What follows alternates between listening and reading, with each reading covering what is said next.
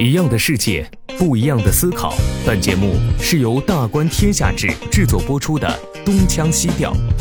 在这里，北京大学历史学系博士何必将和来自不同领域的嘉宾学者聊聊他们关心的世界和生活。这个财神庙庙门半开，里面写着四个大字：打击非法。然后再往旁边看，集资，冲着这个佛祖唱国际歌，从来没有什么救世主啊，对，也没有神仙皇帝。在雁门关那儿看到一个这个历史景点——萧峰跳崖术。其实这个地方某种意义上都是有着非常强的军事色彩。直到埃菲尔铁塔建成之前，人类的最高建筑是胡夫金字塔。哇，感觉这个祖宗太牛了。然后一出来呢，就一出来就感觉子孙太不孝了。大家好，欢迎收听大观天下志制作播出的播客《东腔西调》，我是何必。今天我们还是邀请到了外交学院的施展教授，呃，一起聊一聊我们的五一晋北之旅。大家好，我是施展。施老师和我呢，呃，在五一假期的时候都走了一趟这个山西的北部，做了一趟自驾游。那路线呢，还是我介绍给他的，所以我们俩这个前半部分是有很多这个呃在一起的这个经历，而且比较重叠的路线，对。旅行过程中，这个感受京西北以及这个大同周边晋北地区的这个风景的同时，也怀古了一下。那我先简单介绍一下我们这次的呃旅行的这个路线。前往这个晋北，主要是大同这个方向呢，我们走的是呃京藏高速，再转到这个大广，也就是从现在的这个呃北京四环出发，走八达岭，走到这个。延庆，再到鸡鸣驿，我们都在鸡鸣驿附近住了一夜，然后还去参观了鸡鸣驿，然后调转车头向西南奔大同。从大同呢，呃，我们两个各自走了一圈这个，呃，周围的，呃，我们去了衡山，然后石老师去了这个云冈，然后还一起去了这个应县木塔，最后到了这个雁门关，然后施老师就折返。他是沿着玉县东出太行回到了北京，那我呢是再往南走了一下，去了这个五台山附近去看了佛光寺南禅寺，呃，从五台富平保定的南边东出太行，回到了这个北京。这大概是我们的一个旅旅游路线。而且我觉得你就这么说一通，你咱们这旅游路线对这段地理不熟的人也听不出来，这这都是哪是哪儿。先介绍一下，接下来要进入正题，我们要一段一段的来说，其实就是从北京城向这个。呃，张家口、宣大一线这个走走行的宣府、大同，对走行的这个路线，因为您每天都要去这个，每周都要去这个沙河上课，可能还是比较熟的。但但是到沙河那个实在是太近了，这个沙河它还没过燕山嘛，还在燕山以南。真正呃明朝的那九边重镇里面最核心的重镇宣大总兵、宣府、大同，那么往那边走的话，那得翻过燕山之后，八达岭那就已经到了燕山了嘛。对，我们都还在。我们那学校还在离山有一段距离的位置呢，在山的南南边。出京的高速里面，京藏一直是大堵点。您肯定是走比我早，我出了燕山以后，天已经擦黑了。您在过燕山以后，去这个鸡鸣驿的这个路上，鸡鸣驿在现在的怀来，就官厅水库的这个，对，河北怀来，在官厅水库的西岸那一边，你应该是看到当地的这个山色了。我几乎是没看到。呃，那天就是天气很好嘛，在北京你很难见到那么那么蓝的天，然后云又特别低，呃，天特别蓝，然后一路上望过去非常开阔，那心情很很舒畅。那天天在北京这种格子间里边被压抑着，那心情好不了。接下来我们一起去的是鸡鸣驿，鸡鸣驿这地儿您之前去过吗？鸡鸣驿我之前去过，呃，但是我我这是第一次在这种，呃，算是草树什么都已经绿了。啊，在这种时候去，之前去的时候那次是冬天，对，那那回我是去崇礼，就是马上要开冬奥会的那个地方，去崇礼到那边去开个会，呃，然后回来的时候冬天，我在崇礼还滑了雪，冬天回来的时候在鸡鸣驿那儿停了一下，那会儿看鸡鸣驿对面那个鸡鸣山，哇，光秃秃的，觉得这是一个不毛之地，但这次去看还行，呃，有点毛，比比之前强，对，那那山就像植发了。之前您一直这个在讨论说。农牧交错带和这个呃草原与这个中原文明的交互的这样一个互动，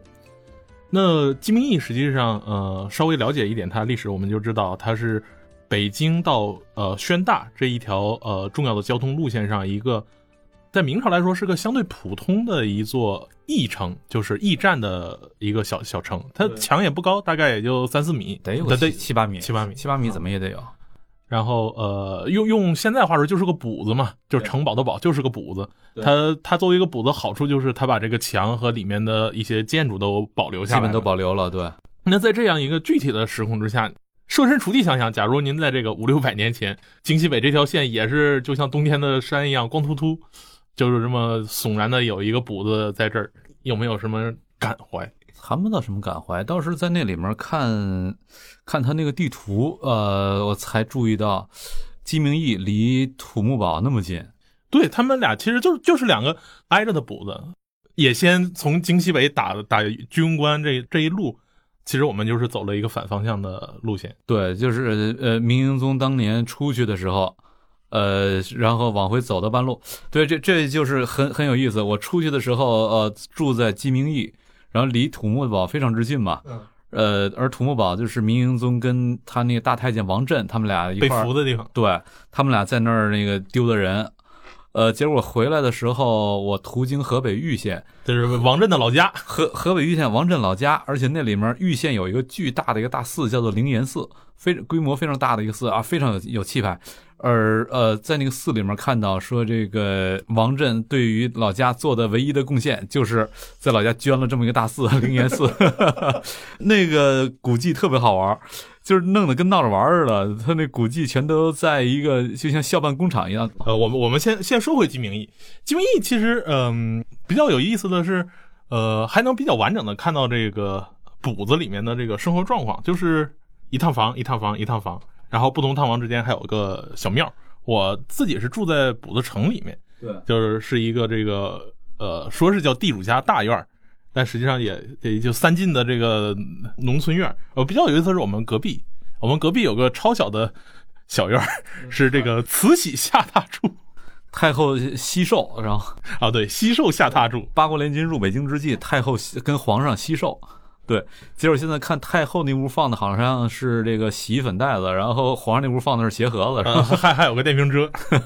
呃，金金明义这个地方呢，就是看老照片的话，其实呃之前也是破败的很很差了，零八年的时候才开始重修。我们现在看到这个包砖的城墙啊，其实都是比较晚的。呃，刚才您也说到这个土木堡，我们就会发现中原王朝，特别是像明朝。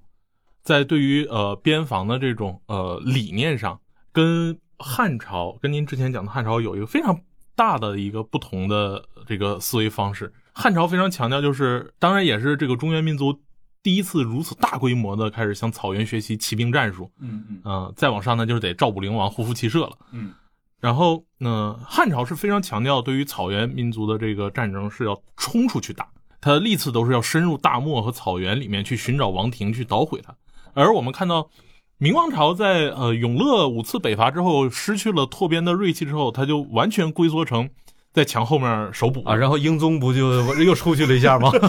结结果崴了脚了，这下出大了。这时候我们就会发现，哎，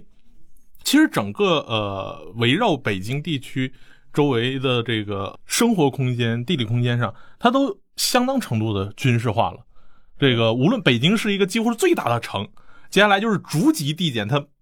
哪怕到村儿是个补的，它也是座城。对，明朝在北边这都是城，这可能，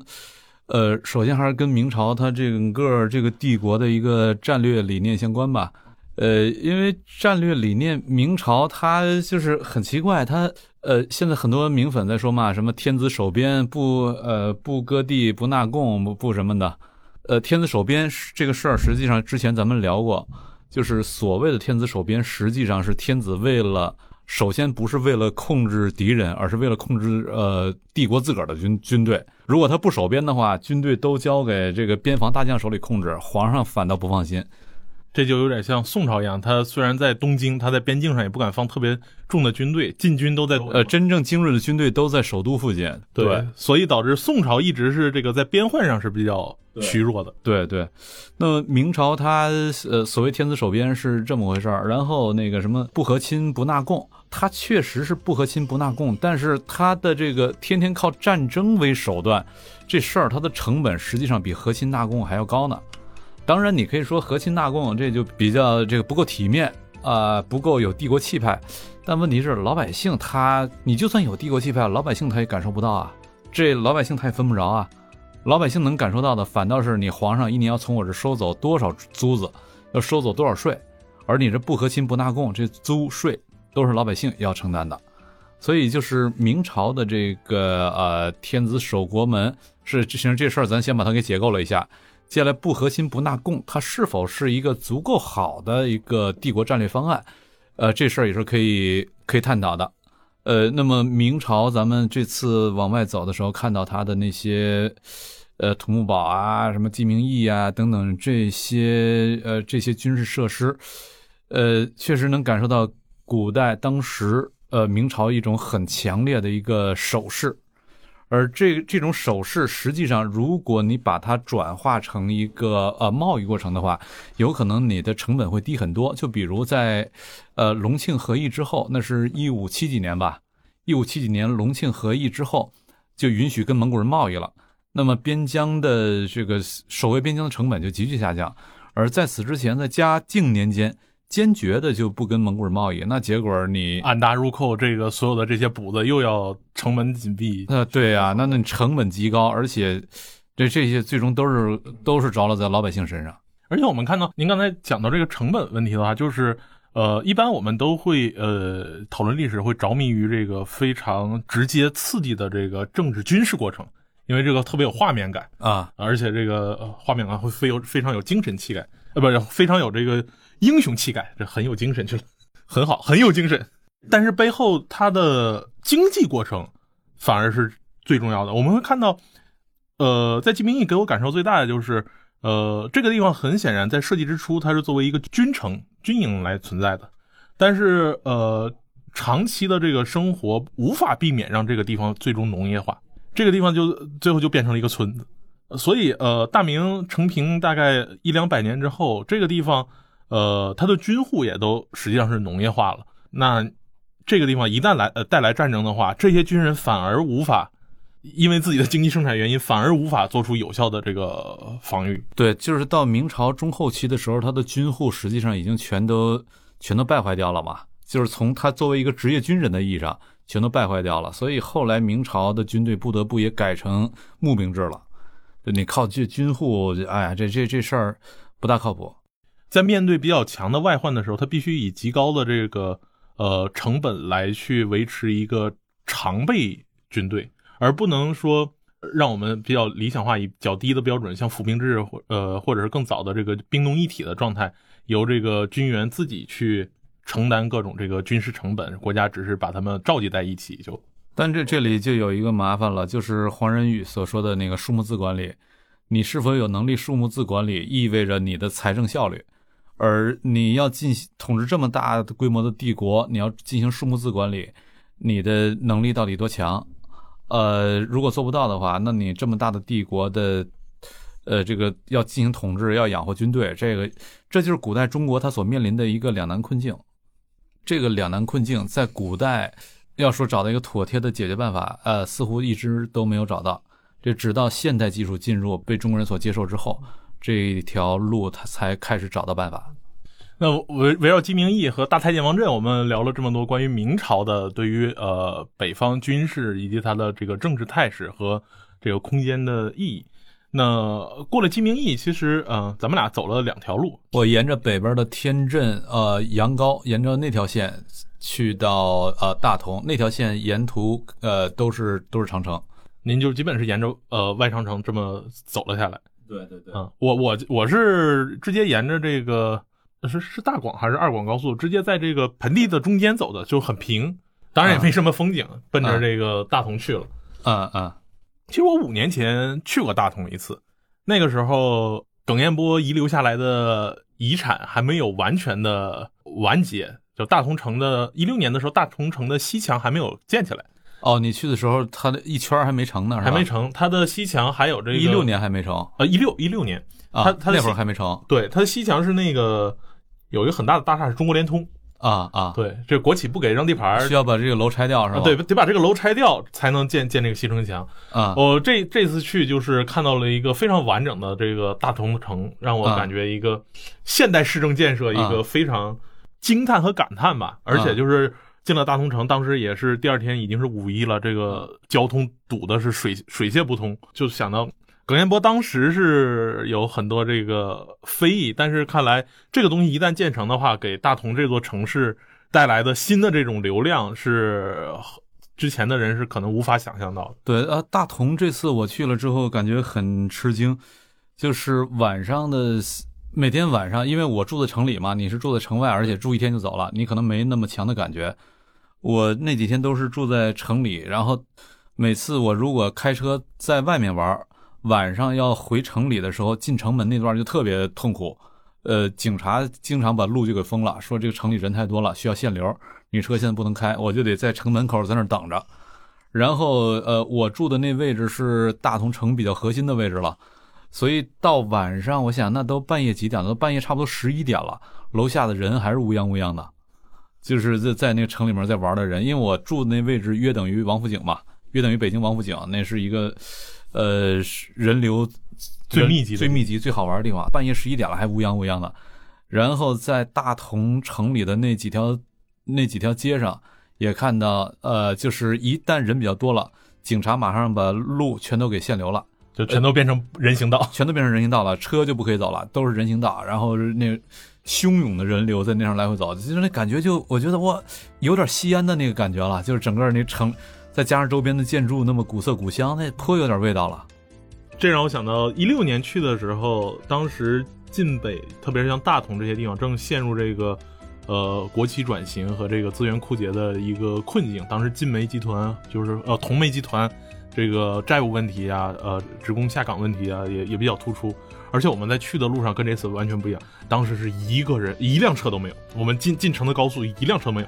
慌慌的就像生化危机一样。你你这次堵得够呛啊！呃，这次堵得够呛。但你一六年那次去是假期吗？还是平时啊？啊，平时啊。那这次这这次因为是假期嘛，应该跟假期也有关系。这种转变就是说，会明显感觉到大同因为通过市政建设重现了当年所谓的古城对面貌之后，给座给这座城市带来的一个巨大的变化。呃，这个城市真的是这个古城建完之后很有味道。我呃，虽然你知道它是一个重建的，对，但里面毕竟还有一些部分是真的，比如华严寺，比如善化寺。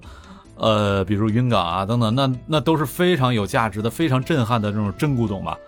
呃，周边建了一圈假古董把它围起来，但是整个这个感觉呢，就是，呃，很不一样，很很喜欢。我就是说，哎，这个地儿还是可以再来。说到大同城里，就是就无法避免呃去谈到那两座很重要的寺庙，对，华严寺和善化寺。善化寺，你是第一次吗？我第一次来，我第一次去大去大同啊。嗯，你你这个一进去。对这两个寺有什么这个感觉？呃，华严寺之前你就给我打了预防针了嘛，说，呃，跟日本的东大寺那个规模什么的是可以拼的，而且东大寺是建在平地上，这个华严寺是建在一个高台上，那一看见之后，那个气势确实是非常威压，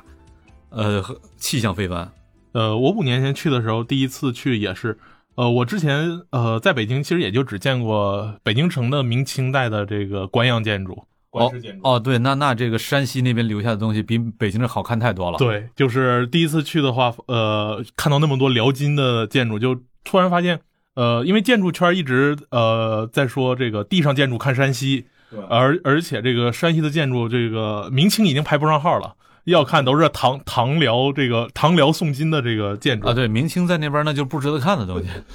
而且呃，当古建里面这个一个很重要的这个。呃，观点也是认为，呃，唐王之后，呃，南北方的建筑其实走向了一个差异化的发展。呃，辽朝，呃，作为一个北方的民族，它的这个呃木构建筑更加继承了唐朝的粗犷豪放，呃，这样一个风格。所以我第一次在山西见到了这个华严寺和善化寺的这个辽金建构建筑的时候，就是第一次惊讶于说木构建筑它的这个呃。呃，建筑结构、建筑比例还能做成如此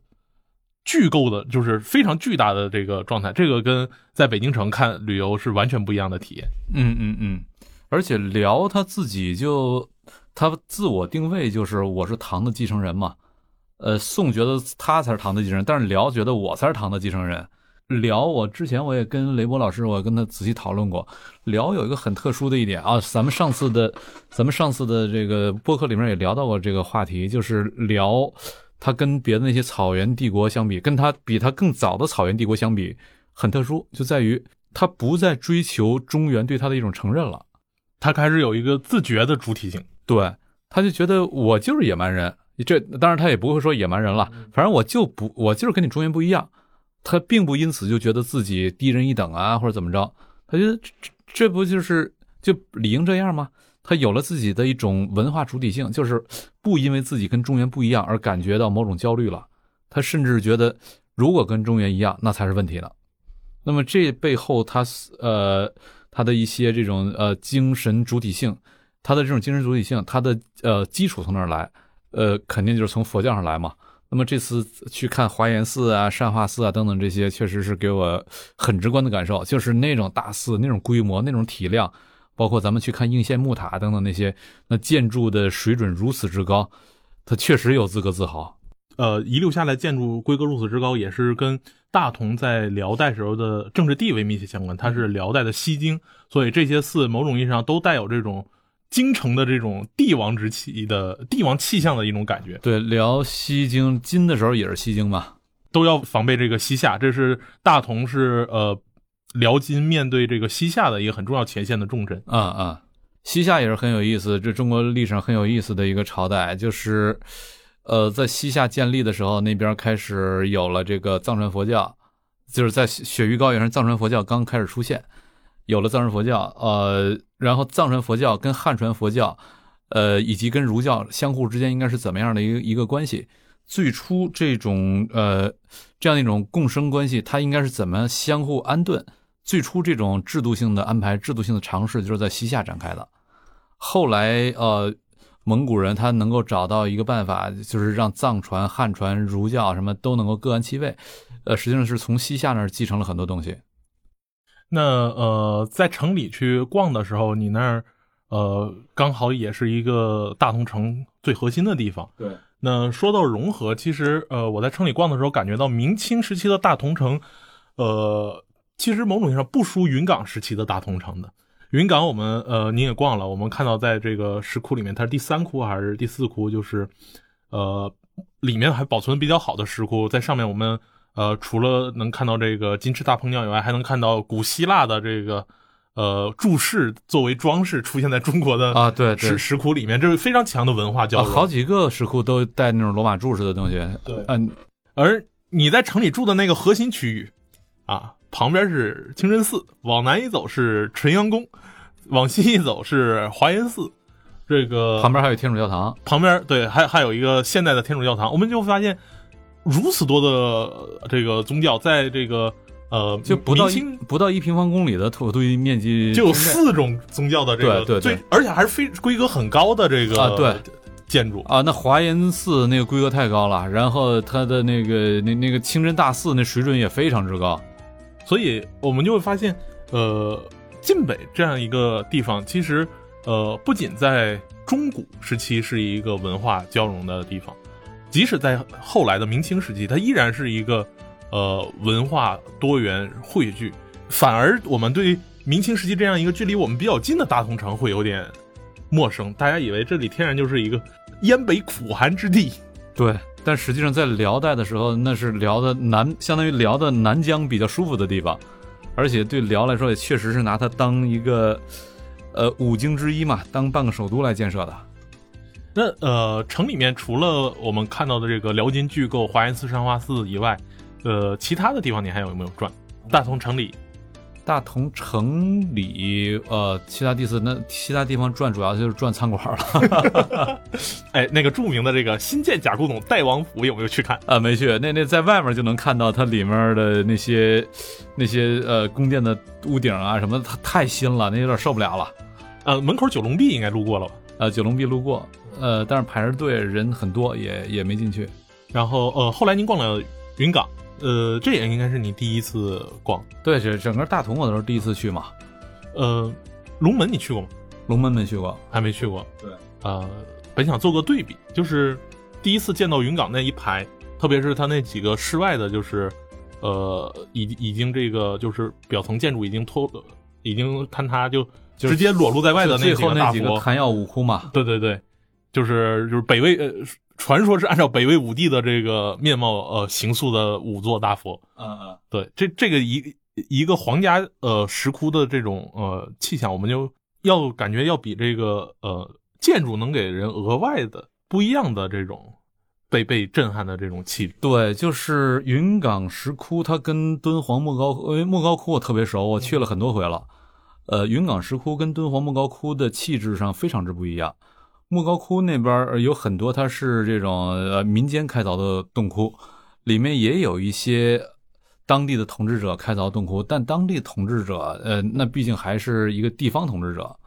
呃他的这个气象什么的那是完全不一样的，就是看上去仍然是呃没有那么大的那么宏阔的气势。而在云冈石窟到那儿一看，那些大的大的佛像啊什么的，真的就有一种威压感，呃，被震慑感。就是你要说一个帝国的话，只有靠这么大规模的，才它才撑得起一个帝国的宗教中心。而且我在云冈石窟里面，我去看那些佛像的时候，呃，我抬头看的佛像，一边看我一边也自己脑子里面在脑补，在做各种想象，就是当年皇帝。北魏的那些皇帝，他们在这儿呃跪在这儿祈祷的时候，做法事的时候，他会是怎么去感知这一切，怎么去呃理解、想象这一切？呃，然后以及那些其他的这个胡人，就是北魏已呃鲜卑已经是胡人了，但是对他而言还有更胡的，对更胡的那些胡人过来看到这么大的佛像、这么大的呃寺庙的时候，他们一定对这个帝国的气魄会留下很深的印象的。胡人入主中中原以后，呃，除了像这个呃汉人的这个呃儒家文明有一个向先的呃学习之外，它依然需要一种主体性的表达。佛教就是这种主体性表达的很重要的一个载体。而昙曜五窟，它以佛像的方式让将皇帝的面庞固定在佛像之上，其实某种意义上有一有一种对于呃皇权的神圣性的一种不同的神圣性的加持方式。对。而且，呃，云冈石窟、昙曜五窟是他最早开凿的几个窟了，呃，那个是关于他北魏的文成皇帝等等，他们按照他们的样子来塑造的，呃，但是到呃后期的几个皇家的石窟，那都是在孝文帝时期开凿的，而孝文帝实际上他很长时间是由他奶奶冯太后、文明太后冯太后由他来主持朝政的，孝文帝是被垂帘听政的一个小皇帝。所以当时在国内是拿这两个加一块当做二圣来崇拜的，直到呃冯老太太冯太后去世之后，这孝文帝才亲政吧，才真正意义上亲政吧。那么呃，所以就是在孝文帝时期开凿的那些洞窟里面，我们会看到很有意思的很多个洞窟里面都是二佛并坐的一个状况。在早期的昙曜五窟里面，你是看不到那么多什么二，它都是单个佛，但是到后来二佛并坐就二圣并立嘛。它的这种佛窟、石窟里面佛像的安排，跟你现实政治当中的这种真实秩序之间，有着各种各样的隐隐的呼应关系。所以佛教传入中国，呃，很多时候它的物质表现形态并不一定是纯粹宗教性的。我们就会发现，呃，一直所讲求的就是李唐、隋唐整个王室都带有非常强的这个胡风的这种对胡人胡人气质，唐人大有胡气，对。呃，其实是几乎是一脉相承的，就是云冈跟龙门之间，它在这个呃表达理念上几乎是遥相呼应。对龙门，咱确实应该去呃比较一下，对应一下，才才有感觉。出了大同以后，这个我去了这个衡山，然后很不幸，你们比较有先见之明，没有去。对，太堵了。本本来是想去看悬空寺的，都没想去爬山，然后我在山脚下底下就已经就就看停车场了。对，就就就看停车场，然后已经堵疯了，所以。果断的就奔向了应县，应县木塔刚好是这个和呃跟上了你。对，这个说到说到应县木塔，其实跟咱俩还有点关系，因为应县木塔是这个呃辽圣宗还是辽景宗的这个皇后萧达林。啊啊。啊萧达林给自己家捐的家庙。啊啊啊。呃，因为应州是当时萧家的封地，萧家的另一块重要的封地就在咱们俩的老家，在咱们老家辽宁阜新，呃，辽宁阜新和这个彰武这那那一带。所所以得阜新者得天下，最起码在辽代的时候是这个样子的，因为你得听老婆的话嘛，老婆都是从阜新来的。呃，应县木塔这样一个跟咱们这两个阜新人有着千丝万缕关系的这么一个建筑，和大同城里面的这个辽代建筑，呃，并立起来的话，也丝毫不输。它作为呃皇后的家庙，依然有着非常强的皇家气势。啊，对啊，我在应县木塔的时候，我拍照片发到我们一有几个好朋友的一个群里面，呃，毛大庆就在那个群里，他是建筑师嘛，啊，然后他一看，哎呀，你到那儿去了，这是这个中国木构建筑的呃巅峰之作啊，说这是我们是我们呃这些学建筑的人我们的这个圣地之一，就是那个应县木塔，到那一看，就是整那么高的塔，那么大，做的那么精美，然后。没一颗钉子都没有，纯用榫卯结构，到现在树立了一千多年。据说日本人拿炮轰都没有轰它，哇，这这太太厉害了。据说就是斗拱形式，它每一层有不同的形式的斗拱，共有五十四种。由于过于复杂，以至于至今还不敢落架大修。呃，对，那就只能等它倒了之后再想办法了。第二层咱们看的时候，其实第二层往里倾斜的也已经非常严重。第二层我还没特别强的感觉，我觉得三四层能看出来就是有扭曲了，整个结构又又扭曲了。这个时候也不得不感叹，就是应州呃这块地方，就是某种意义上它的历史地位的滑落。我们常开玩笑说，开封从这个世界第一大都城是吧，一直滑落到现在的地级市。而且地级市开封能算几级几线城市啊？四线、四线、四线、五线。呃，应县也有这样的感觉，就是从高速上下来。全县看到的最高建筑就是应县木塔。呃，对，到目前为止，当然我们要理解这是应县人民对古迹的尊重。呃，到目前为止，最高建筑仍然是一千多年前留下的。实际上，呃，人类一直到埃菲尔铁塔建立起来之前，埃菲尔铁塔是一八八几年还是一八九几年才建成的？直到埃菲尔铁塔建成之前，人类的最高建筑是胡夫金字塔。对，五千多年前留下的。对，那应县人民到现在超不过一千多年前的，这这是很正常的。然后呃，过了应县，咱们一起去了这个雁门关。然后在雁门关上，我觉得呃一个这是一个非常让我感觉魔幻的地方。你你感觉玉县很魔幻，我感觉雁门关很魔幻。它的魔幻就在于它作为内三关很重要的一个地方，而且有着像所谓的杨家将这样的呃历史传说。我觉得这这首先内内三关这事儿你得解释一下，可能很多人对这个外三关、内三关什么对这些概念不熟。长城在这个呃。河北和山西的这个交界，呃，从北京从北京的西界就开始分成两股，从居庸关开始，对，一股呢就是沿着刚才你说的，呃，沿着张家口到天镇，到大同的边外，到呃左云右玉这一条线，这是一条外城墙，外长城，呃，外长城。那内长城实际上就是呃沿着燕山和太行山向南转，然后转到了衡山山脉上，对，著名的雁门关就在衡山上，是内长城。有所谓的内三关之说，呃，紫金关、雁门关和它再往呃西的这个宁武关，呃，这三个关构成了这个呃晋中晋南，呃，越过衡山山脉向晋北地区交通的一个三个重要的这个孔道。对，所以就是呃，大同那边又被称作燕北，雁门以北的意思。对，雁门以北。而且当时呃，宋辽的边境就在这就在雁雁门关，对，萧峰就在他。对啊，现在很搞笑，去到那儿看那个高德地图上，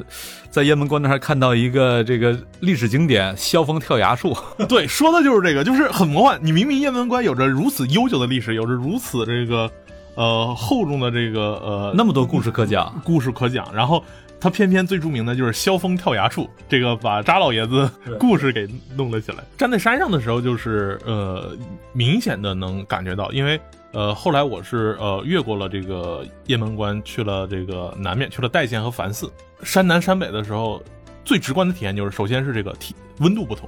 哦，你到山南有明显的感觉是吧？山南明显的升温，热是吧？对，热了。另一个明显的不同是这个风力的不同，北边是这个风力比较大，太大了，这个也赶上那几天这个在在吹风。南面南面就好很多。所以就是，然后我印象很深，你到了代县之后，你给我发短信，你说仔细查那个地图，呃，意识到应县是在在宋辽对峙的时候过了雁门关，第一个大县就是应县，第一个大的据点就是应县。对，大州嘛，应州是燕云十六州的一个重要，而代县恰恰是这个从传统的这个呃传统的商路上来说，它是奔向这个雁门关的那条山沟的沟口，沟口上建建筑一个代县的县城。所以代县，你给我看你拍的，你给我看你的那些照片里面的那些，那叫什么楼来着？边境楼啊，对，边境楼，边境楼就是一个一个县城，很难想象一个县城。其实，在明朝的时候，它的等级就是它的城的等级也不是很高啊，但里面有一个巨大无比的鼓楼，是边境楼。边就是边防的边，对，郭靖的靖，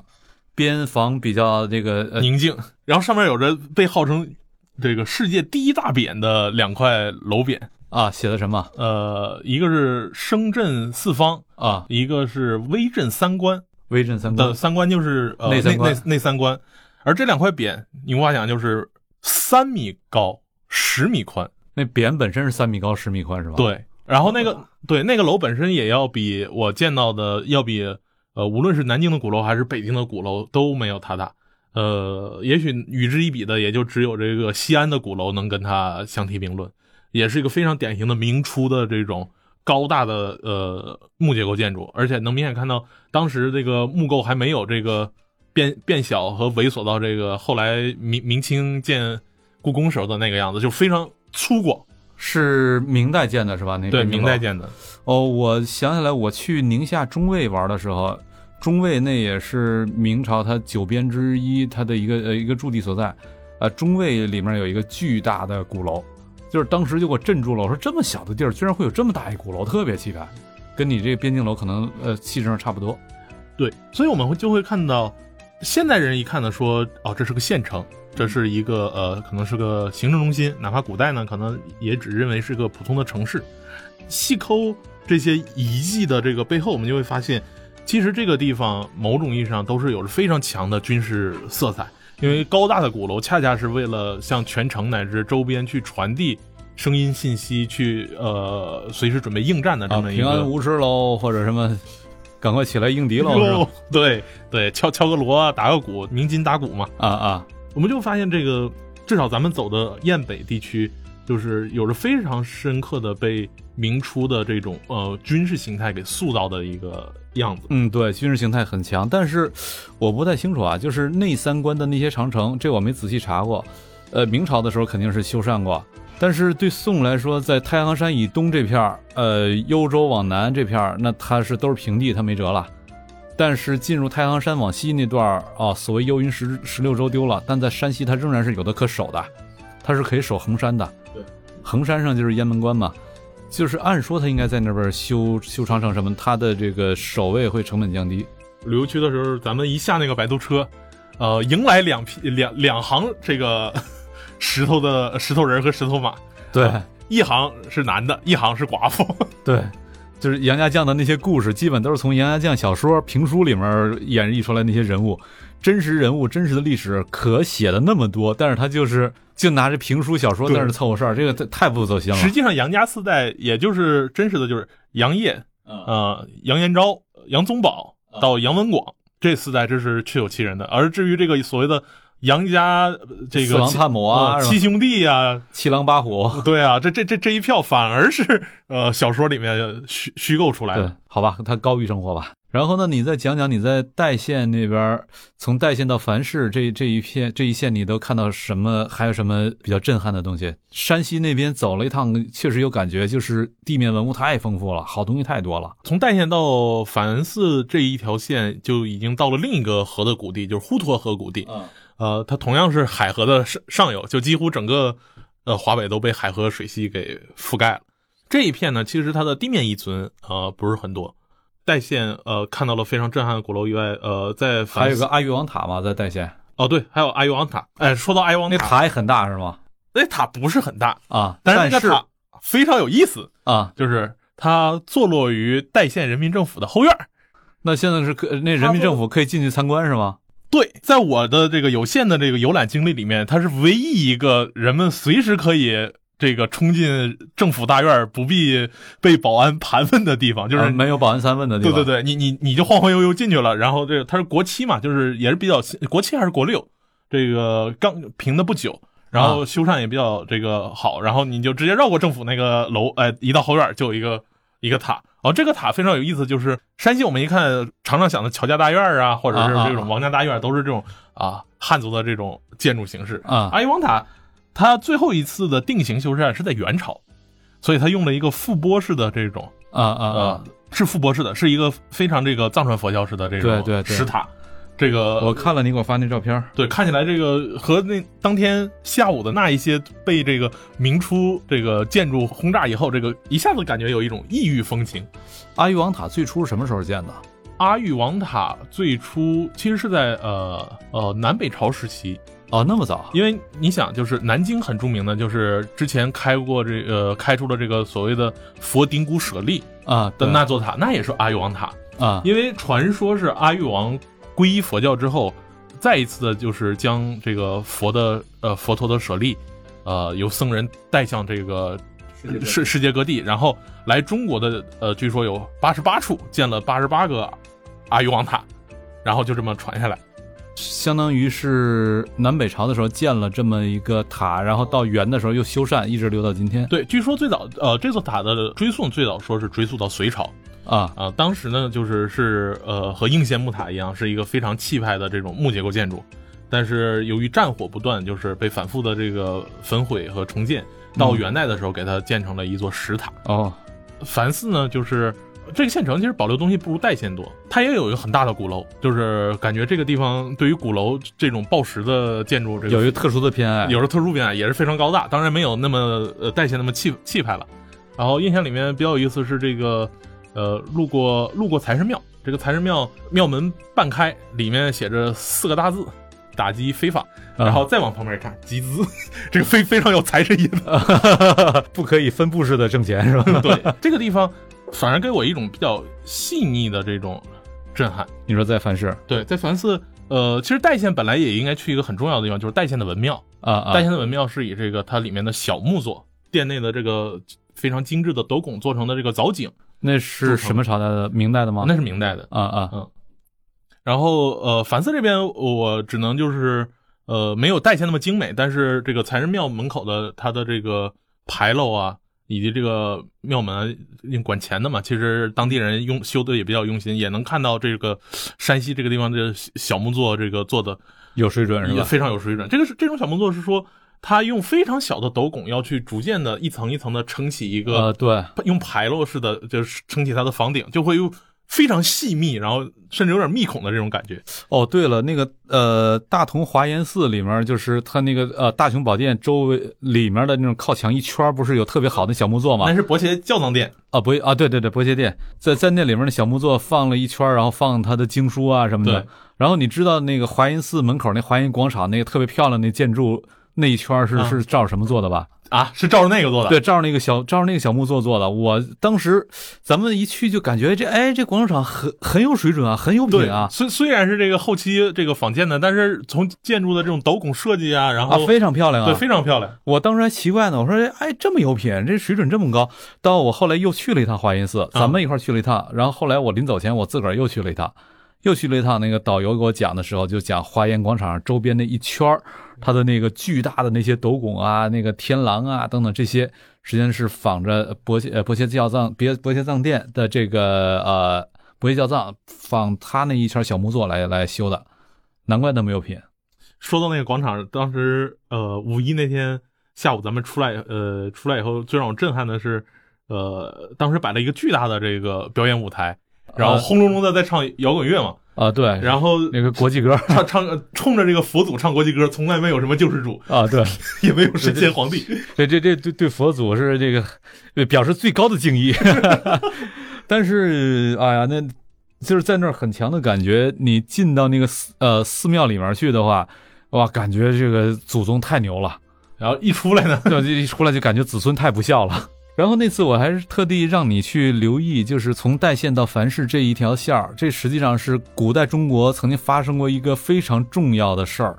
就是北魏在孝文帝迁都之后没多久，这个就亡国了嘛。而亡国的一个动因是呃北魏六镇的那些，那六镇都在阴山以北了，六镇的那些呃啊旧的勋贵他们的起事，但是把这些。起事的人给摁住的，叫做尔朱荣。尔朱荣他起家的地方叫做秀容川，秀容川就是从代县到樊氏这一呃这一趟线儿，呃那个地方的一个呃山谷。实际上就是现在的呼呼沱河谷地。对，就是呼沱河谷地。所以我让你呃留意一下，就是那一路能不能看到一种怎么样的一种，最起码当年曾经有过游牧气质。尔朱荣他们家族，尔朱家族就是在就是在呃呼沱河谷地，呃当地的豪酋啊。对，呃这一片的呃地形地势呢，让我想到了呃另一处地方，就是呃现在的喀拉沁旗。喀拉沁旗，对，呃就是从北京承德向北去赤峰的路上啊，一个很必几乎是必经之道啊啊这个那也是一个非常呃非常秀美的这个山谷。啊，而呃，这个地方就是在现在看来已经完全的都是农业了，对，因为比较靠南嘛，水草相对比较丰美，这是一个非常好的一个牧场。这个地势在这个呼特河谷地，我看的这个感觉非常一致，就是它这个山远处非常壮美，你能看到这个衡山，这个隐隐约约的这个这个山山脊线，确实配得上五岳之一，是吧？对对对北岳北岳。然后呃，近处它是一个比较缓的，因为它是河嘛，它河两岸是个比较缓的，到两边的这个山坡上。其实那谷地不宽，我后来去了凡寺县城郊外的这个呃公主寺，啊是是个明代的呃遗构，然后里面有非常精美的可以跟永乐宫媲美的壁画。啊呃，然后站在公主寺，它是在南面的山坡上，在在背后隐隐约约看到的这个山脊线是五台山，啊然后对面你就能就是大概也就是个呃二三十公里，你就能看到北面的山，就是是一个很狭长的，但是这个呃就是坡度缓缓。现在呢，基本都是开开垦成农田了，嗯，但你想就是，假如它全都是这个全都是绿草的话，嗯。然后中间有一条呃滹沱河，然后两呃在远处有这种如此高的这种山，特别想起最近重映的《指环王》在新西兰取景的样子。是一个很适合游牧、适合这些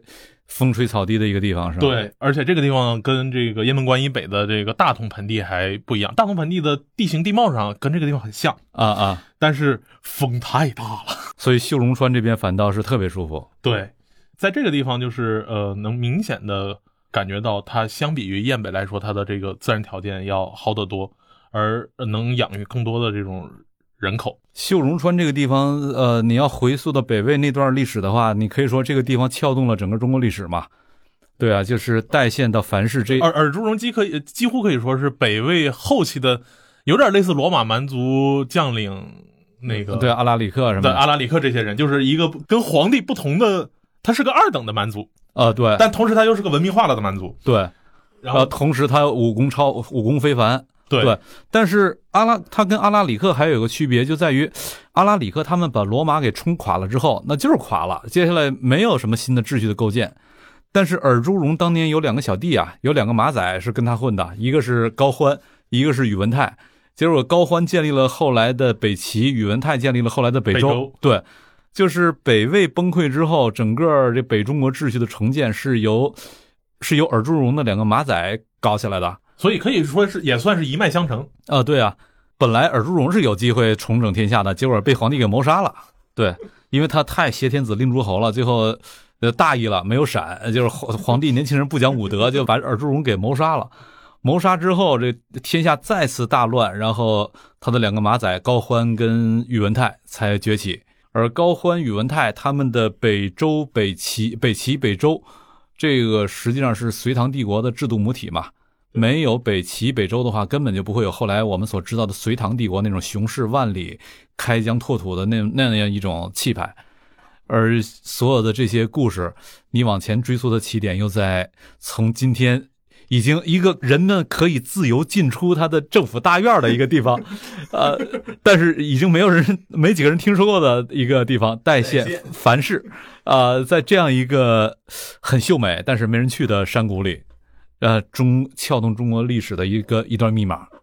藏在那里。啊、所以说这个自驾游还是要比这个上车上车睡觉、下车撒尿、进景区消费的这种体验完全不一但样的。但自驾游你驾车这人是肯定没法睡觉了，副驾的人也还是经常睡觉的。好，那今天我们呃聊了从北京出发到大同，再从大同南下到雁门，到到代县到繁寺这样一条呃京西北和这个晋北的这个旅行路线。那呃，下期我们可以聊聊我们往回走的这个过程。那往回走呢，您过了玉县，我呢走了五台，其实也都是非常有，